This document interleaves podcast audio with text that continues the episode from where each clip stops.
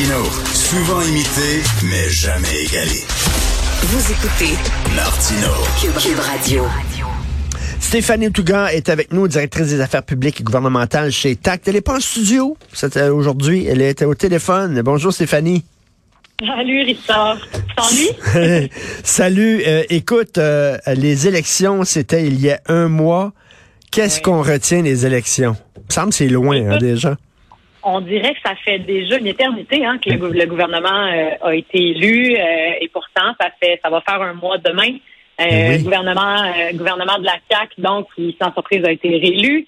et il s'en est passé quand même des affaires en un mois. Hein. Il y a eu il y a eu beaucoup de choses sur la colline parlementaire à, Québec qui ont attiré notre attention. Puis malgré les grands enjeux auxquels la CAQ est confrontée, là, je regardais ce matin euh, ma revue de presse, je regardais tous les enjeux sur le tunnel Louis-Paulette La Fontaine, par exemple. Euh, on a entendu hier Christian Dubé parler de mesures en santé, puis l'intervenant juste avant moi parlait donc des mesures, puis de ce qui allait bien, puis de ce qui allait moins bien, tout ça. Et pourtant, ce qui retire l'attention, c'est bien plus les autres formations politiques qui sont aux prises avec multiples enjeux. Ben oui. La CAQ s'en tire quand même, somme toute bien. Euh, je ne sais pas si tu as la même analyse que moi, mais je trouve qu'ils surfent un fleuve assez tranquille alors qu'ils sont euh, qu'ils viennent de se faire réélire, alors qu'ils étaient plusieurs à vouloir être ministres. Je trouve que François Legault s'en sort assez bien. Ben oui, parce que là, les, les euh, spots, là, les projecteurs sont sur, bien sûr, le Parti libéral, sont sur Éric ben Duhem, qui s'est fait brasser par ses membres, euh, le PQ, qu'est-ce qu'il va faire avec le serment du roi, puis tout ça, puis on parle pas de la CAQ. Oui.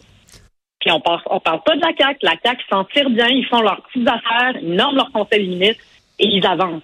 Puis ça, franchement, c'est assez rafraîchissant de voir qu'il y a une formation politique, malgré on pouvait lui prédire qu'il y a des enjeux multiples pour François Legault je trouve qu'ils ont réussi quand même un tour de force intéressant d'avoir un conseil des ministres complet et qui pose déjà des gestes assez publics euh, en santé, en transport.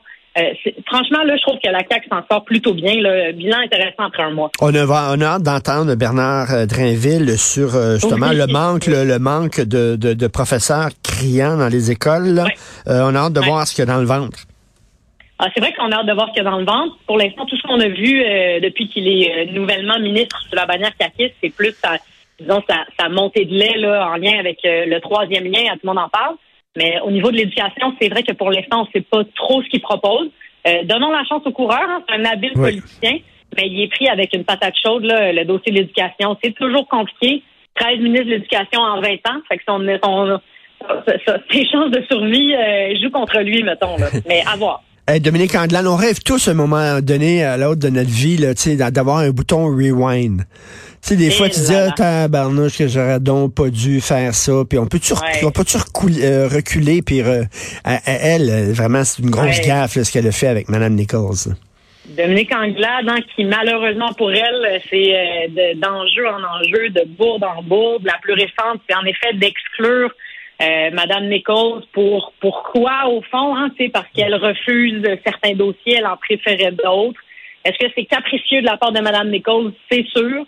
Mais visiblement, Dominique Anglade, elle a surestimé son ascendant sur son parti, elle a surestimé son ascendant sur son caucus.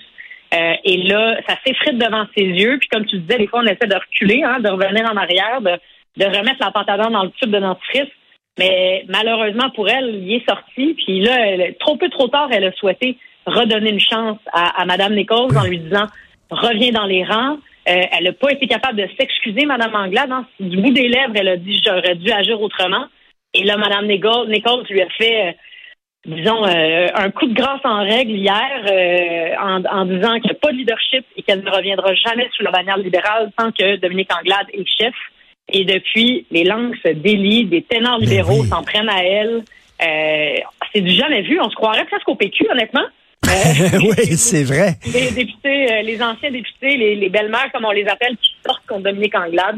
Mais tu sais, l'image que j'ai en tête, c'est vraiment Roadrunner, c'est Willy, Coyote qui se tient après la, la falaise, puis Roadrunner qui arrive puis qui enlève un doigt puis il enlève un autre doigt, puis il enlève un autre doigt. C'est un peu ça, là. Est-ce qu'elle va pouvoir tenir longtemps? puis... tu sais, là, ils enlèvent les doigts, mais elle, elle, s'accroche au pouvoir. Hein. elle, elle, essaie de s'accrocher tant bien que mal. Euh, puis ça, c'est difficile, je pense, pour une personne qui, pendant aussi longtemps, se voyait chef de sa formation politique. elle a été dans, dans, l'attente longtemps à la CAC comme présidente du parti, ensuite comme vice-première ministre. Là, elle se dit c'est mon tour et, et ça se passe comme pas comme elle l'aurait souhaité. Euh, et malheureusement, je pense qu'elle devra en venir à la conclusion que pour l'instant, elle écorche plus son parti qu'elle le sert. Les résultats de l'élection sont catastrophiques et depuis, c'est de mal en pire. Malheureusement pour elle, je pense que la bonne décision, ce serait qu'elle se retire et qu'elle ne se soumette pas à un vote de confiance, mais qu'elle se retire avant même le début de la session parlementaire le 29 novembre prochain. Euh, ce serait probablement la décision la plus sage pour elle de se retirer. Et euh, ce qui euh, ce qui se passe au Parti libéral du Québec me fait penser à Roadrunner et ce qui se passe avec le serment du roi, ça me fait penser à un film de Sergio Leone là où euh, c'est comme un duel là, tu vois des gros plans sur les yeux, qui va baisser le regard le premier? Est-ce que c'est Paul Saint-Pierre Plamondon ou c'est François Paradis? Qu'est-ce qui va arriver là? Et ça, c'est ça, écoute, le Parti québécois qui trouve qu'ils étaient bien partis. Hein. Ils ont bien parti en, positionnant cet enjeu-là. Ils ont forcé Québec solidaire à embarquer dans leur mouvement de ne pas vouloir prêter serment euh, au nouveau roi Charles III. Euh, et là, c'est comme si ça s'envenime. Il y a le doigt pris dans l'engrenage. Puis là, il devrait se retirer euh, et dire, bon, je suis allé au bout de ma démarche. On va siéger. On va prêter serment au roi. Je vais rentrer dans le système, mais comptez sur moi pour changer ça à l'interne c'est la bonne manière de faire les choses à ce stade-ci, parce que sinon, il a l'air d'un militant. Puis, il n'est pas un militant, il est le chef d'une formation politique dans l'opposition.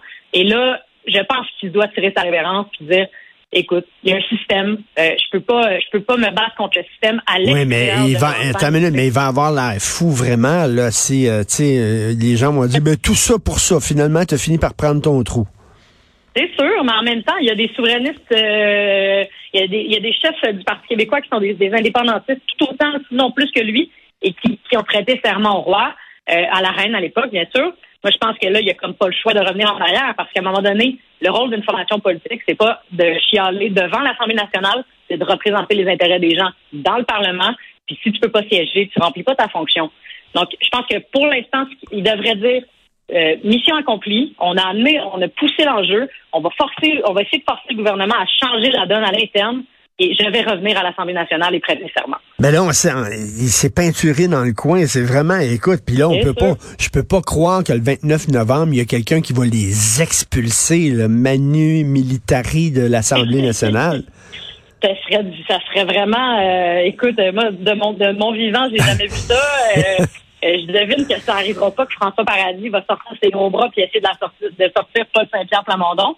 Euh, que ça serait une bonne scène de film. Mais en effet, sauf que c'est est-ce qu'ils est-ce qu'ils est-ce qu'ils leur accorderont du temps de parole s'ils sont pas assermentés comme tels? Euh, est-ce qu'on on tiendra compte de, des pouvoirs qu'on leur donne d'habitude en tant qu'opposition? Malheureusement, je pense pas. La CAQ a, tenu la ligne dure. François Paradis a tenu la ligne dure. Euh, il sera plus président de l'Assemblée nationale. A priori, ce serait Nathalie Roy. Mais d'après moi, elle ne renversera pas la décision du président. En tout cas, il se passe beaucoup de choses sur la scène provinciale. Merci beaucoup, euh, Stéphanie Touga, euh, directrice des affaires publiques et gouvernementales chez TACT et bonne semaine, Stéphanie. Bonne semaine. Salut.